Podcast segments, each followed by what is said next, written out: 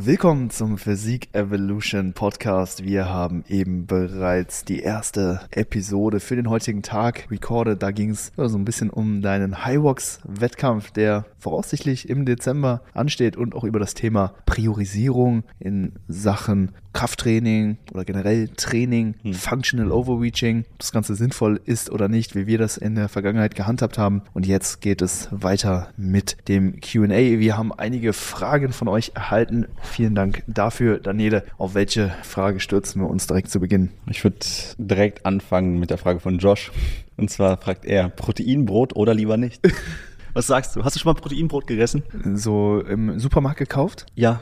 Ja, ich glaube schon. Wie fandest du es? Erfahrungsberichte? Das, boah, ist schon echt ein paar Jahre her, aber war gut. Also kann man essen, schmeckt. Ich finde, ich finde auch nicht verkehrt. Also ich habe in der Abi-Zeit, da habe ich in einem Supermarkt gearbeitet. Da habe ich mir einfach immer Eiweißbrot geholt, ja. Aufschnitt und dann habe ich das mir geballert in der Pause so als Snack. Es hält halt auch sehr gut satt. Also ist nicht verkehrt. Ich habe gestern Kichererbsennudeln gegessen. Die haben auf 100 Gramm 25 Gramm Protein oder so. Strabim. Ja, waren auch okay. Wo kriegt man die her? Das jetzt ja äh, war so von Rewe Bio. Okay, ja. Kichererbsen, schmecken die anders als normale Nudeln? So ein bisschen von der Konsistenz, mhm. so ein bisschen mehliger, würde ich sagen. Mhm. Nicht ganz so bissfest, aber so geschmacklich. Ich habe das halt mit einer Bolognese gegessen. Also, Fette Soße drauf, dann. Ja, ja ging okay. gut runter. Also kann man auf jeden Fall machen. Warum nicht Proteinbrot, wenn man das gut verdaut, keine Probleme hat. Verdauung ist ein, glaube ich, gutes Thema, weil da gab es einen Spruch, kriege ich nicht mehr hin, kann ich nicht mehr abrufen, leider. Es war irgendwie so, der Wortlaut vom Spruch war, du kannst kannst nur so gut performen, wie dein Magen verdauen kann. Mhm. Und wenn du ständig, sage ich mal, Beton im Magen hast, dann wirst du auch dementsprechend träger oder langsamer performen. Aber wenn dein Magen im Prinzip immer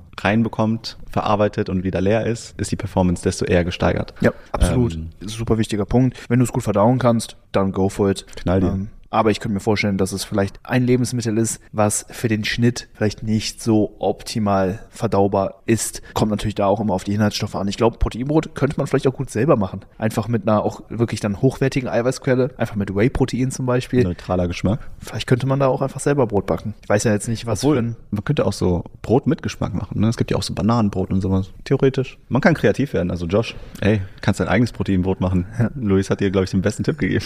Geil. Danke für die Frage gehen wir direkt zum nächsten. Willst du mal Stopp sagen? Stopp. Die Frage kommt von Sebastian und er fragt, Produktivität steigern, eure Tools. Hast du irgendwelche Hacks für die Leute? Hm. Produktivität-Hacks. Schauen wir mal. Benutzt du irgendwelche Apps in deinem Alltag, die dein Leben vereinfachen oder? Ja, tatsächlich. Welche ähm, wären das oder welche hast du da? Erst einmal denke ich, sollten wir klären, was Produktivität überhaupt ist oder was für mich Produktivität auszeichnet. Also ich bin jetzt schon seit Jahren selbstständig und muss halt immer wieder lernen, dass Produktivität nicht die Zeit ist, die du in etwas reinsteckst, sondern das natürlich, was du in einer gewissen Zeit schaffst. Also das ist halt einfach nochmal eine andere Perspektive als jetzt für einen Arbeitnehmer zum Beispiel, der natürlich für seine Stunden, die er auf der Arbeit ist, bezahlt wird und nicht zwangsläufig für die Leistung, die er erbracht hat. Das ist halt bei einem Selbstständigen komplett anders. Deswegen Produktivität in so ziemlich jedem Bereich ist ein extrem relevantes Thema für mich, weil ich bekomme kein Geld dafür, nur, nur dafür, dass ich am Schreibtisch sitze, sondern ich muss halt auch wirklich die Dinge umsetzen und meine Zeit bestmöglich nutzen. Deswegen ist das ein super wichtiges Thema und ja, ich nutze da einige Apps, nicht immer, aber die haben mir auf jeden Fall in der Vergangenheit geholfen und mir halt auch nochmal verdeutlicht, wie wichtig die Produktivität letztendlich ist. Also, dass man halt in einem bestimmten Zeitintervall dann auch ein gewisses Erzeugnis dann auch realisieren kann. Eine App wäre die App, die nennt sich Trees und die soll verhindern, dass du dich bei einer gewissen Aufgabe von deinem Handy ablenken lässt. Und du gehst hin und du stellst einen Timer und sagst, ey, in diesem Zeitraum will ich wirklich fokussiert an einer Sache arbeiten. Dann fängt die App an, einen Baum zu pflanzen. Oh, ja. Und äh, der Baum wird aber dann nachträglich nur in deinem Garten auf deiner Wiese letztendlich stehen, wenn du in dieser Wachstumsphase nicht an dein Handy gehst. Sobald du dein Handy öffnest, stirbt der Baum ab. Du kannst das sogar noch dann intensivieren, indem du Geld auf dich setzt, was sonst gespendet wird, dass dann wirklich ein Baum gepflanzt wird. Ich kack ab, ne? ja, das ist komplett verrückt. Das habe ich noch nicht gemacht. Wieso nicht? Du vertraust dir selbst nicht. Du musst auf dich selbst betten, Bro. Du hast recht. Eigentlich musst du all in auf dich. Ja, und im schlimmsten Fall tut man der Umwelt was Gutes. Im schlimmsten Fall hast du ein paar Bäume, bist du so Großvater. Baumpate. Von, ja.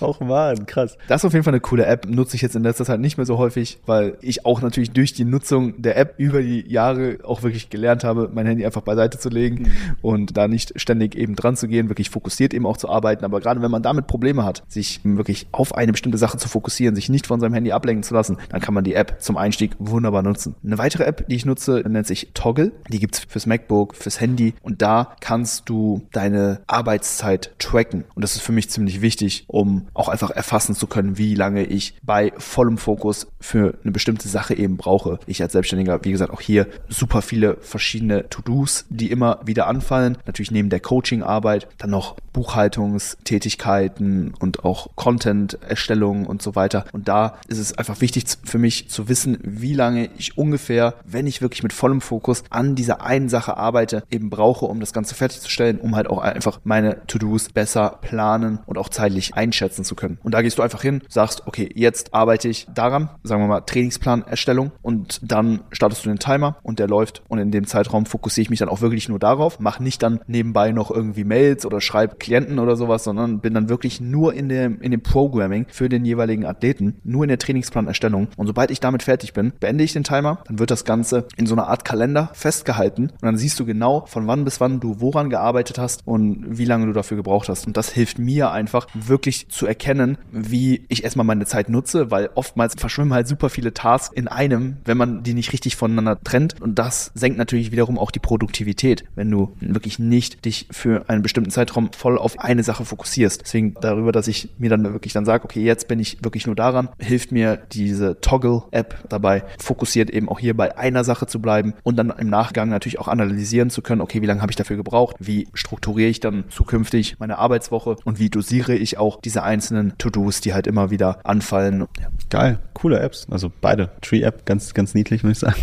die Funktion, dass man auf sich selbst setzen kann, finde ich ganz cool. Aber auch die Toggle-App, da wird im Prinzip, wenn ich das richtig verstanden habe, da wird so eine Woche aufgebaut und die Zeiten werden dann immer wieder eingetragen, was du an jedem Tag getan hast, für wie lange, solange du da halt die Zeit trackst. Genau, du musst es natürlich ne, immer wieder nutzen und wenn du von der einen Aufgabe zur anderen gehst, musst du die dann wieder neu bezeichnen. Also musst du dann schreiben, okay, jetzt bin ich nicht mehr hier bei der mhm. Trainingsplanung, sondern jetzt bin ich bei Technikanalysen beispielsweise. Ja, ja. Und dann siehst du im Nachgang genau, wie lange du für was investiert hast. Du kannst dann im Prinzip genau messen oder erfassen, wie du deine Woche verbracht hast und genau. auch schauen, wie produktiv das war und dementsprechend halt Mikro-Adjustments tätigen und gucken, wie du vielleicht die Produktivität steigern oder halt etwas anders auslasten könntest. Ne? Absolut. Cool. Geil. Genau. Coole App. Ja. Gute Empfehlung. Kannte ich nicht. Das sind so die beiden Apps, die ich nutze. Ansonsten, wie ihr jetzt wahrscheinlich auch schon rausgehört habt, seid im Moment wirklich immer nur bei einer Sache. Lasst euch nicht ablenken. Führt euch klar vor Augen, okay, welche Aufgabe hat gerade Priorität in meinem Leben mhm. und geht genau diese Aufgabe an und lasst euch nicht von anderen Sachen ablenken. Das, ja. das fällt super vielen extrem schwer. Das ist recht heutzutage. Man ist von so vielen Stimuli abhängig, also nicht mal abhängig, so passiven Sachen, die einem einfach passieren. Unsere Aufmerksamkeitsspanne sinkt jedes Jahr um weitere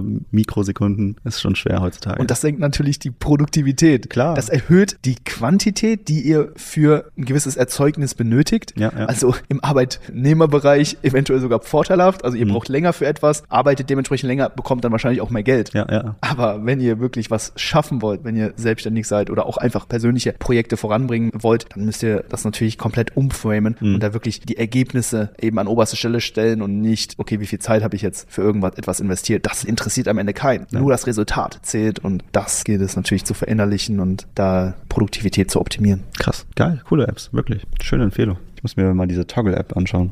Bin ich gerade ein bisschen hooked. Zur nächsten Frage. Willst du wieder Stopp sagen? Stopp. Der Chris fragt, Frage an dich. Wie lässt sich so das Para verdienen als Online-Coach?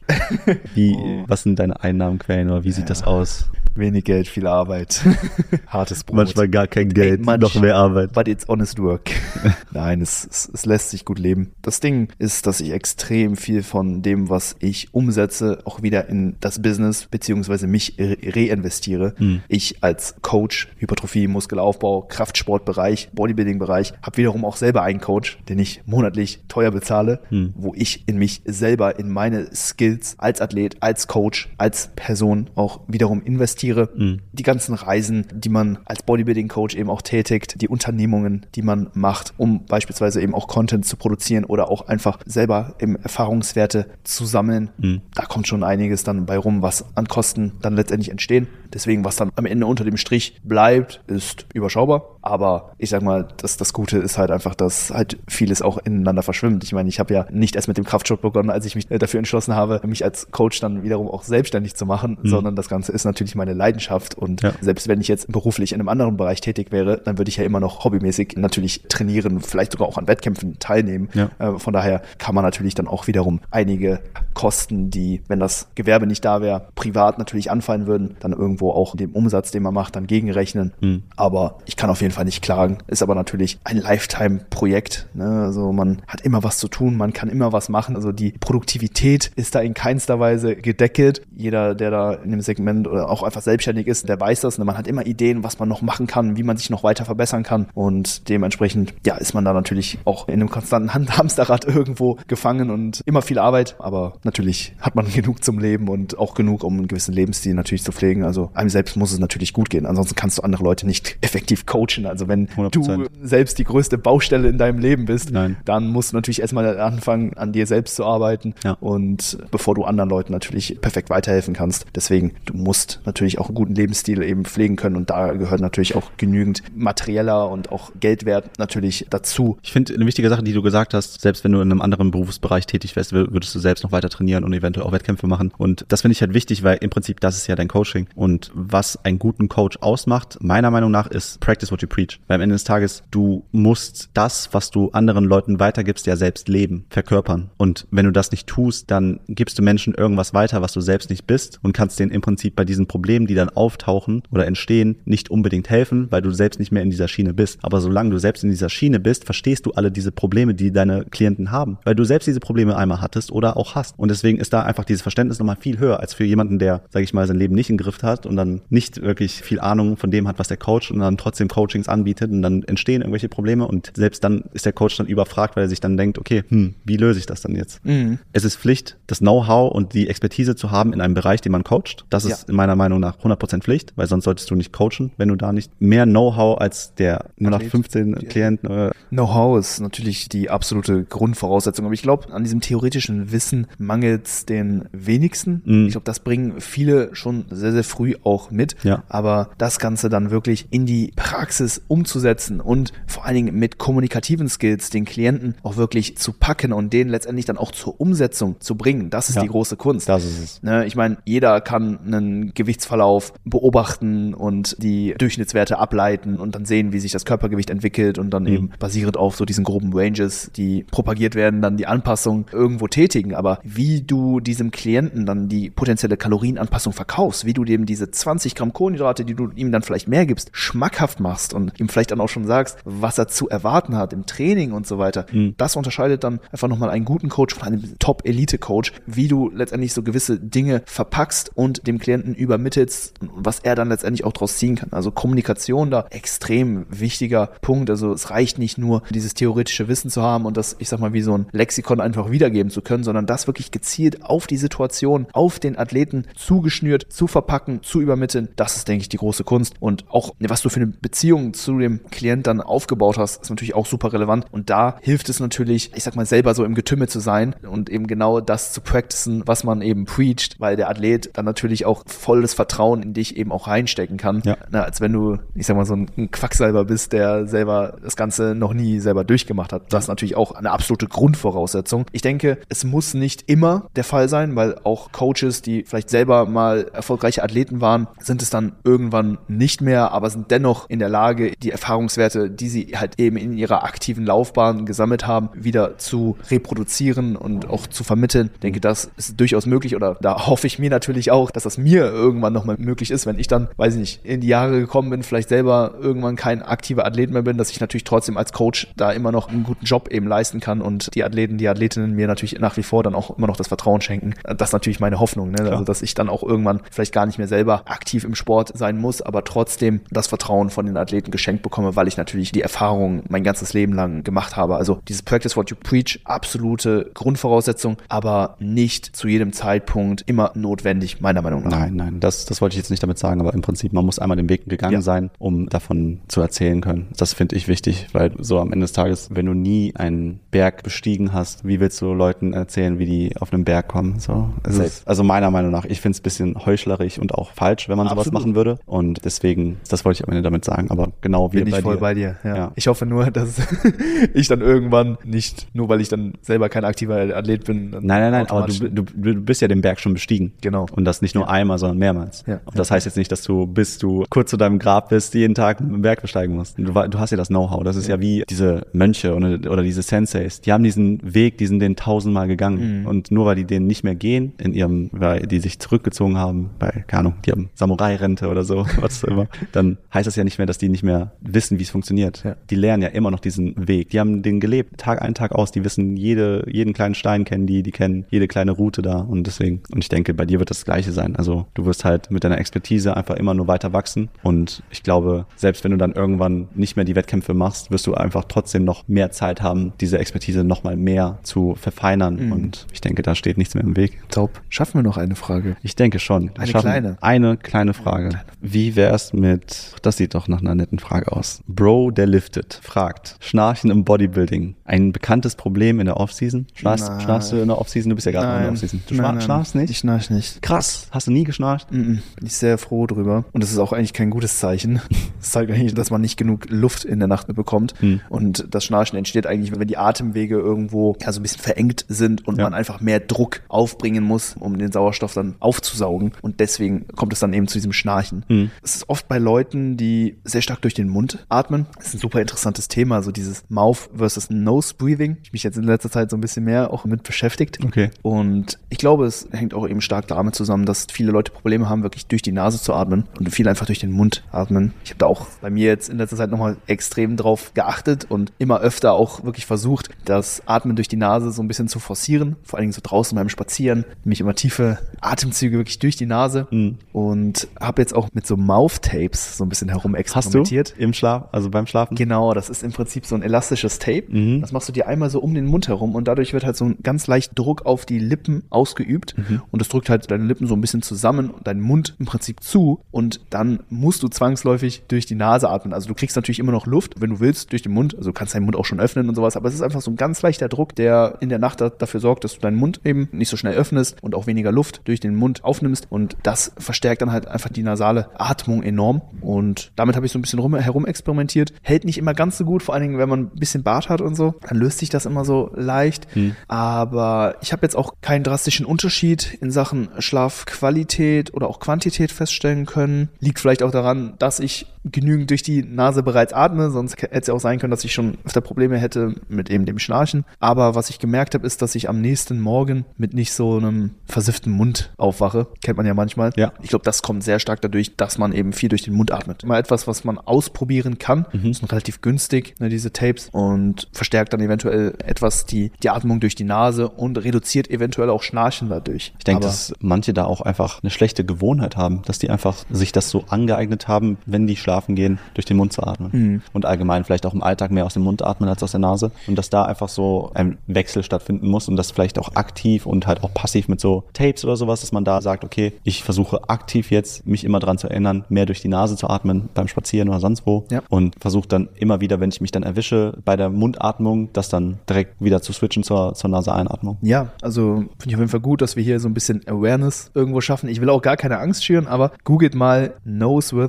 versus Mouth Breathing. Und dann werdet ihr so Grafiken finden, die so die Silhouette von einem Gesicht zeigt, wenn jemand stark durch den Mund versus durch die Nase Da atmet. ändert, da ändert sich auch äh, der Kiefer und so. ne? Richtig, weil man merkt auch, wenn du wirklich aktiv durch die Nase atmest, du hast viel mehr Spannung auf die Kiefermuskulatur, Mhm. während wenn du durch den Mund atmest, sich alles so ein bisschen lockert und die Gesichtszüge so ein bisschen nach vorne verfallen. Und dadurch scheint sich auch so ein bisschen auf die Form des Gesichtes eben auszuwirken. Interessant. Diese Bilder sind mir halt Horrorbilder. zugetragen worden So und das war dann auch mit der Auslöser, wieso ich mich damit beschäftigt habe. Ja. Deswegen gerne da einfach mal so ein bisschen schauen, vielleicht auch mal mit einem Arzt oder so einfach mal drüber sprechen. Wir sind da natürlich keine Experten und ich bin auch da in, noch, noch nicht tief genug auch in der Research drin. Habe da eben nur oberflächlich ein bisschen gegoogelt und die Bilder eben mir angeschaut. Aber ja, auf jeden Fall ein sehr, sehr interessantes Thema. Schnarchen auf jeden Fall kein gutes Zeichen. Kann auch durch einen erhöhten Körperfettanteil hervorgerufen werden. Dadurch, dass man natürlich auch Fettspeicher im Bereich Nasennebenhöhlen. überall, auch, auch im Mund eben hat. Okay. Und wenn da mehr Fett ist, dann verengen sich natürlich auch die Atemwege und das kann dann eben dafür sorgen, dass diese engeren Atemwege dann durch mehr Druck bei der Atmung kompensiert werden müssen und dass dadurch dann das Schnarchen eben auch entsteht. Also da gegebenenfalls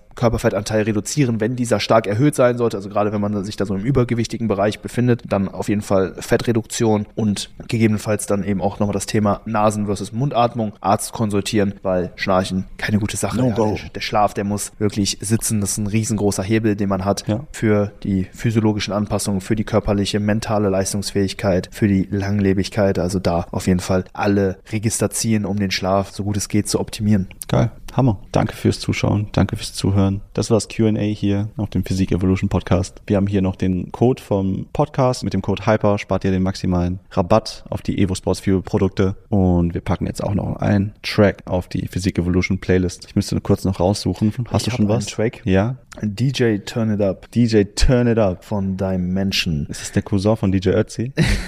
Ich habe den Track auf einer Fight Night von Glowy Oh. gesehen. Da war ich jetzt am Wochenende in Essen. Okay. Glowy Fight Night, Kickbox-Veranstaltung. Geil. Wie, wie kam es dazu? Wie seid ihr dahin? komplett random. Ein Kumpel hatte Tickets zum Geburtstag geschenkt bekommen und dann wurde ich gefragt, ob ich noch mitkommen will und Yes. ich wollte auf jeden Fall mal hin, das ganze live sehen, hat mega Bock gemacht, hat Ja. einen mega mitgerissen. Also die Kämpfe da waren echt richtig spannend, Mhm. Top-Kämpfer da auch vor Ort und man hat voll mitgefiebert, hat einen extrem motiviert. Geil. Auf jeden Fall eine geile Veranstaltung und da lief der Track zwischendurch und den habe ich mir direkt shazamt. Den packe ich auf die Playlist. Hammer. Ich pack von Lil Durk und Juice World Cross the Globe. Jawohl. Das ist mein Track. Leute, vielen, vielen Dank, dass ihr mit dabei wart. Bis zur nächsten Episode. Haut rein. Peace out.